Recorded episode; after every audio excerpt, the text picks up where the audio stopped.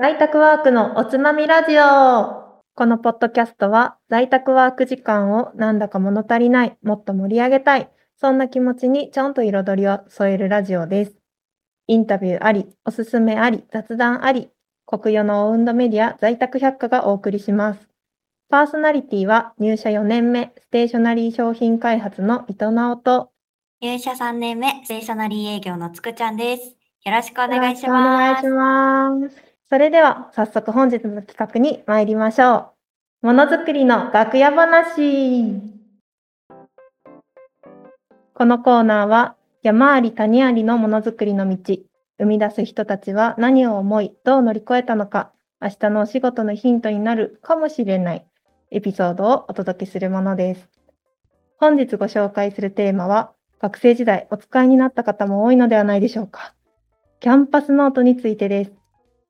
キャンパスブランドのルーツ、進化の裏側をお聞きしていきます。ゲストは、ステーショナリー事業本部ノート開発部の宮西さんです。よろしくお願いします。よろしくお願いします。お願いします。宮西さん、簡単に自己紹介をお願いします。はい、えっと、ノート開発部の宮西と申します。えっと、入社してからかれこれ30年ぐらいになります。はい。で、その間に、えっと、ノートの開発が長いんですけど、それ以外に長かったのが、アルバム、写真貼るアルバムですね、の開発、はい、を結構やったりとか、あと、ま、他にファイルとかっていうのもちょこちょこやったりして、えー、主に開発を続けてきて、今に至っております。ありがとうございます。ノートは、アルバムとかを終えられた後ノートは、えっ、ー、と、2008年からやってます。2008年、じゃあ10年以上前。はい、10年ちょっと経ってますね。はい、長いです。の中で、今日はちょっとキャンパスノート、私も実際ユーザーだったので、お話聞けるのすごく楽しみにしています。はい、お願いします。お願いします。キャンパスノートなんですけど、発売してからってどのくらい経ってる商品なんでしょうか？1975年発売っていうことですね。なんで何年でしょうかね。30年は経って、40年は経ってますね。経ってますね。なかなかじゃあもう中年のおじさんくらいですね。例えが。キャンパスノートがどんな風に生まれたかってご存知ですか？キャンパスノートの前に、あの無線閉じノートっていうのを、えー、昭和34年から発あの作ってました。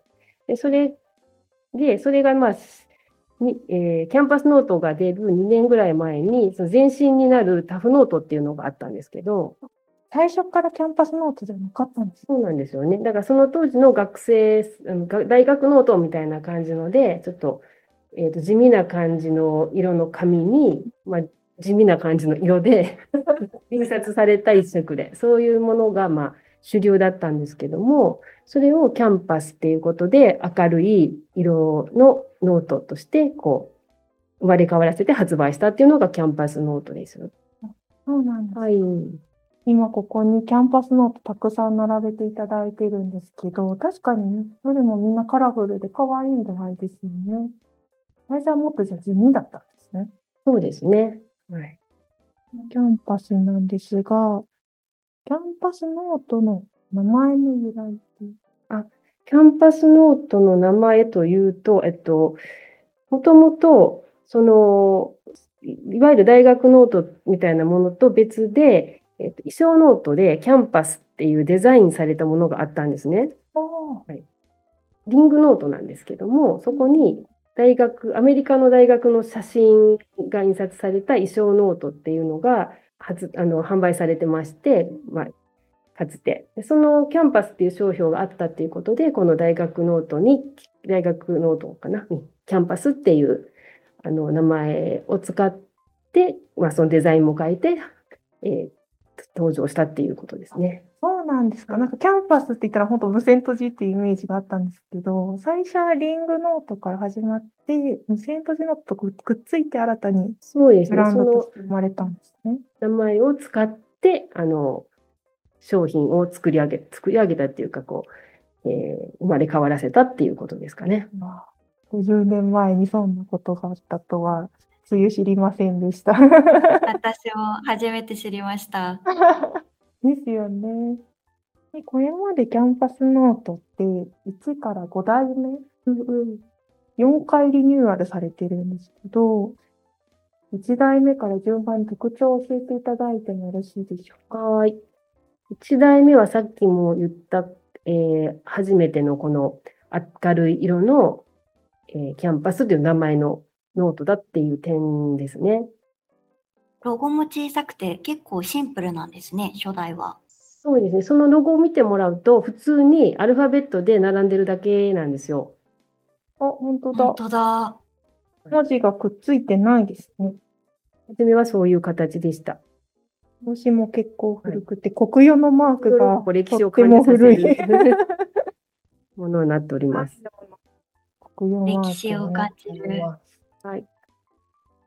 中身は比較的今と近い。えっとね、今はね、ちょっとサンプルでお持ちしているものが、実際の最初、あの、なんでしょうか、本当に販売されてたものではなくて、あの、復刻版っていう形で一回作ったことがあって、その、なってるので、中身は、えっと、現、その当時のものではないんですけれどもね。はい。でも、まあ、あの、結構近くて、ただ少しずつ、あの、メモリ点とか、うんそういうデザインが違ってる感じですね。なるほど。1代目から今度2代目になった時は何が変わってるんでしょうか？2代目は、あの、そこにお B っていう文字が大きく入っていたり、あと経営内容がしましましまっていうふうに下半分にデザインされてるんですけども、これは、経線が入ったんです。そうですね。それで経営内容がわかるようにっていうので、はい、デザインされてます。なるほど。一発で見て変えるようになっていると。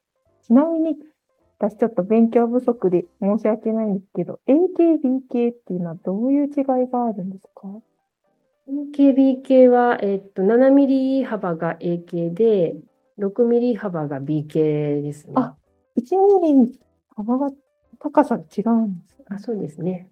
そうなんだ。あと、キャンパスのロゴも今、あの、先ほどのと違って文字がくっつきました。なっております。ロゴになりましたね。今も変わらない。今は違いますね。5代目になった時にロゴのデザインを変えているので、4代目までそのロゴを使ってます。そうだったんですか。ちょっと5代目の時に詳しくはい見てみましょう。裏面にもキャンパスの文字が入ってますね。国用のロゴがちょっと新しくなりました。それでもちょっと一昔前の印象ですね。3代目は結構ガラッと表紙が変わってます。そうですね。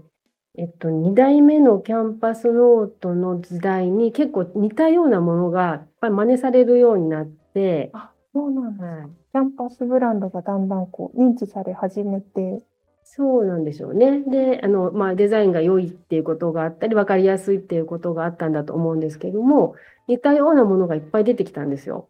うんうん、まあ、そういうこともあって、もう、あの、デザインを変えて、新しいものにしようということで、で、特にだからデザインにこだわったものが3代目になってます。ああ、なるほど。縦書きのロゴって確かにあんまり見ないですもんね。その、えー背紙、あ背背拍子のこのクロスですね。背と、えー表のしベタベンで塗りつぶしているところとかの区別があんまりつかないようになってて、すっきりさせる流れだ、あの、糸だったりとか、うん。あと、店頭で結構、あの、縦差しにされてることが当時多かったみたいで、うんうん当然、まあ、下に平置きっていうのもあったんですけども、だからどちらになっても特徴がよくわかるようにっていうことで、そのレイアウトになったようです。そうなんですか。確かにこのベタのところがセクロスと同じ色がちょっと幅広く取ってあるんですよね。で、この2色がすごく可愛く映えているのと、縦に刺してちょっと引き出したらロゴが見えるようにしているっていうことですかね。そうですね。なんかこう、縦にこう刺す重機があったんですね。うん。なんで、えっと、特徴が背のとこで見えたり、あと下の方しか見えなかったとしても、そのベタの面積が広い面積で見えるので特徴になってるっていうような。縦でから引き出しても横から引き出しても見えるという販売側の戦略を考えて生まれ変わったのが3代目なんですね。そうですね。デザインにこだわっています。ありがとうございます。そして4代目。この子は私とてもお世話になりました。縦書きの大きなキャンパスロゴのノートですね。えっ、と、背クロスを丈夫にしようと。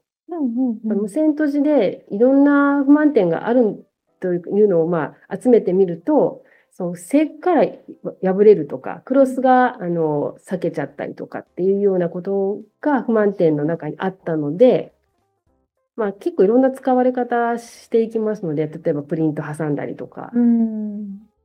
湿ったあの学生カバンの中に。中で、クロスの強度を強めようっていうことで、えっとうんクロスを変えたのが一番大きな点だと思います。今までのクロスよりも、えっと、ラミネートっていうかこう、コーティングされた強いクロスになってまして、そうなんです。強度試験とかをするといろんな試験で、まあ、まあ言ったら何何倍も強いみたいな感じのクロスになりました。破れにくくなってる。そうですね、こすったり破ったり引っ張ったりとかいろんな試験あるんですけども、まあ強いです。おお、数々の試験を乗り越えて、私たち学生のために強くなってくれた 4代目キャンパスなんですね。はいそういうこともあって、クロスはやや太めになってて、そこを強調しているようなデザインになっています。安心感があります。私、この縦書きのキャンパスロゴに、ブランドロゴになぞって、こう、黒いマジックペンでデコレーションするのがすごく流行ってて、買うたびにこれ、すごい時間かけて凝って 書いてました。そうですね、デコるの流行りましたね、一時。それは狙ってたところはあるんですか？であのね、えっと、デコるのが、デコってる人がいるっていうのを、いろんなノートをその当時も集めて、ヒアリングしたりとかする機会って設けてまして、その中でデコってるっていうのとか、あと雑誌とかにも載せてもらってたりするのがああったのかな。それで、えっと、あえてもっとデコれるようなノートを作ってみたりとか、こっちもそれにあの合わせるような形でデザインしたりっていうのはありました。あじゃあお客さんの使われ方を見ながら、それをまた取り入れて新たに、このノートとはまた違う？そうですね。あの、キャンパスのところを枠囲みにしてデカ、デコってくださいシリーズのパックノートとかやってましたね。そうなんですか。それは知らなかった。でもお客さんの声がすぐにこう、響いて開発につながってるっていうのはお客さんとしてもすごく嬉しい。あ私が学生だったら。そうですね。楽しんでもらえたんじゃないかなと思います。その4代目から生まれ変わったのが5代目ですね。またちょっと後編の方で詳しくお聞きしていこうと思うんですけど、主な特徴のところだけお聞きしてもいいですか？えーそうですね。中紙が薄くな、薄くて軽くなったっていう点ですとか、軽くなってるんですか？クロスに書きやすくなったとかですね。おーあ、確かに国語とか算数とかこのクロスのところに書いてたかも。あとロゴもさっき申し上げたんですけど、ちょっと変えたっていうところがあります。またキャンパスロゴが今度は縦から横型に戻ってるというのちょっと気になるポイントなんですが、また後で詳しく聞いていきたいと思います。今でキャンパス、キャンパスノートのベーシックなタイプのノートをご説明いただいたんですけど、キャンパスのシリーズ自体はものすごくたくさん出てるんですよね。そうですね。だんだんとおかげさまで仲間が増えています。ラインナップとしてはどんなえっ、と、特徴があるんでしょうか？まあ、結構前からあったもので、ターゲット違いのものとしては、この用途別ですね。うん小学校高学年の人とかに使ってもらえる、双眼系のノート。双眼形だけじゃなくて、いろんな経線がありまして、縦書きとか、あと英語、英集計っていうものだったりとか、音楽帳とかですね、いろんな経線があって、学校、小学校で使える経線ですね。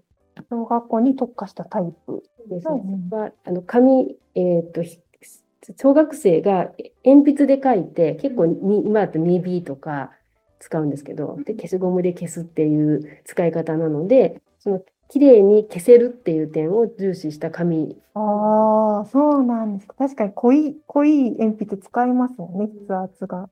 まあ、消すのも上手じゃない子供もやっぱいてるので、お母さんが見て汚なってなるんで、はい、綺麗に消せるっていう点を重視してました。あ、じゃあ紙に結構工夫がある。ね、それ用途別用の原子とか使ってます。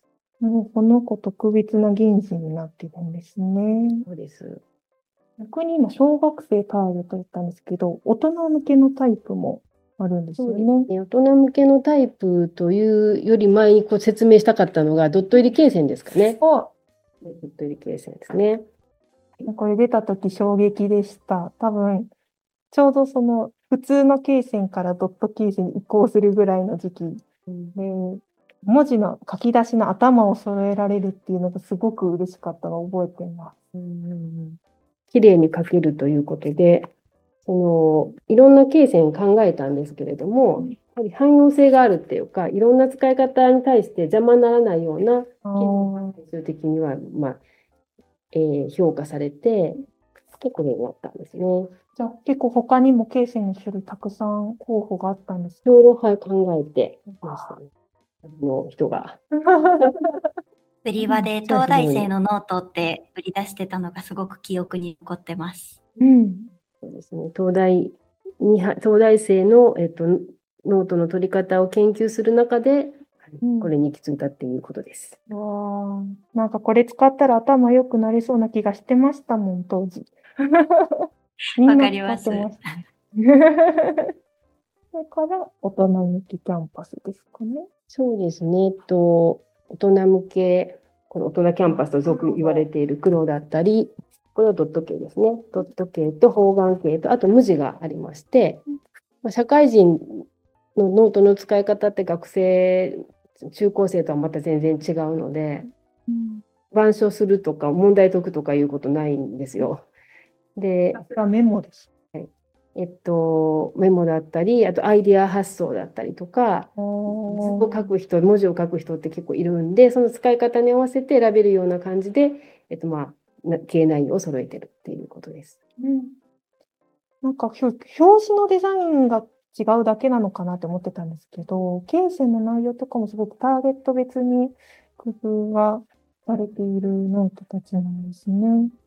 サイズも、こう、セミ B5だけじゃなくて、 A5サイズだったり、あとパッドタイプとか、開き方や大きさも。うんはい、あります。たくさんノート展開があるキャンパスノートなんですけれども、聞くところによると結構厳しい時代もあったとか。もう厳しいっていうことではないんですけども、今割とキャンパスいろんなノートが出てて、どんどん開発スピーディーにされていっていますけども、まあそんな時代ばかりでもなく、まあ、そんなに出ないよっていう時代も確かにあってあ、あ、3代目ぐらいから4代目ぐらいまでの間ぐらいっていうのはそんなに商品がどんどん出てた時代ではないのかなと。あはいそうなんですね。それを巻き返していったのはどんなノートがきっかけだったんですか？一つの転機はやっぱりドット入り罫線だと思いますね。ドット入り罫線で、なんか、ノートでに対する注目がすごい集まったと思うんですよね。うんうんうん。罫線ブームみたいなのが来て、その後、あの、学習用の理系線、文系線とか、そういうのも出してるんですけども、うんうんあとはパックノートで、あの、柄入りっていうがあ、どんどんとこう少しずつ少しずつ可愛い方向になって出いく。てました。はい一番最初はちょっと様子見でちっちゃい点が入っなんか水玉みたいなところ。で、ちょっといけるなとギンガムチェックみたいな感じから、だどんどんとあのニーズに合わせた柄物をと割とスピーディーに出していったっていうところら辺で、あのそういうのもあったんじゃないかなと思います。そうですよね。高校生の時に、結構お菓子メーカーさんとコラボしたうん。商品とかがすっごく可愛くて、買いだめした記憶があります。ヒット商品もありました、すごい。柄もたくさん。展開がされていたキャンパスですね。今なんですけど、まあ、在宅ワークとかも増えてる中で、学校でもね、パソコンやスマホのデジタル化、タブレット普及が進んで、ペーパーレスと言われてきてますが、宮西さんはこの環境どのように捉えられてますか？まあ、どんどんと、例えば、うん、板書みたいなものとかっていうのが減っていったりとか、その学び方のスタイルも変わってくると思うので、大きく変わりましたよね。ノートのあり方もまあ今後変わっていかざるを得ないんだろうなっていうふうには思います。で、まあ、身近なところで言うと、そのパソコンだとかさっきタブレットみたいなのがが学びの現場、現場っていうかその場所の中に取り込まれていってることでスペースがすごい狭いっていうのがよく言われていまして、まあ、その中で、えっと、折り返して使える、こう、まあ、スプリングっていうのがあるんですけど、キャンパスの。こう折り返して使って、狭いところで書いても手も痛くないしっていうようなものを、を例えば使っていただいたらどうかなっていうご提案だとか、あとは、すまあ、前方の狭いスペースで使えるハーフサイズのキャンパスノートっていうのもあったあの作ってまして、そういうふうな環境に合わせて勉強できるっていうスタイルっていうのをまた考えながら提案しているっていうところです。そうなんですね。卓上、確かに小学校の時に卓上とかでも教科書とノート置いたら目いっぱいでって、その中にタブレット入ってくると結構きついなっていうイメージあるんですけど、開き方とか、うんうん、あとサイズもそうですね。どんどんこう進化がされているんですね。ソフトリングは本当に素敵ですよね。なんか、使い勝手ももちろんそうなんですけど、こう単純に触ってみたいっていう欲求がすごく出てきて、思わずずっとプニプニ触ってしまう、なんか、ちょっと感覚的な魅力、すごく感じます。よかったです。宮西さんにキャンパスノートのことをお聞きしてきましたが、ブランドの今後の展望や目標などがあれば教えてください。キャンパスノートはやっぱ大きなブランドなので、えーこれからどうなっていくのかっていうのは、部で真剣にみんないつも考えています。そうですね。でもまあ、えー学びとともにキャンパスノートずっとあったと思うので、これからもそういう期待を裏切らないような形っていうのを考えて、こうみんなと一緒に成長していけるような、そういうキャンパスノートであってほしいなっていうふうに、はい、思ってます。ありがとうございます。本日はキャンパスノートについてお伺いしました。ものづくりの楽屋話はまだまだ続きます。次回は、と開発者としての宮西さんご自身のお話やノートとの歩みについてお伺いしていきたいと思います。ありがとうございました。ありがとうございました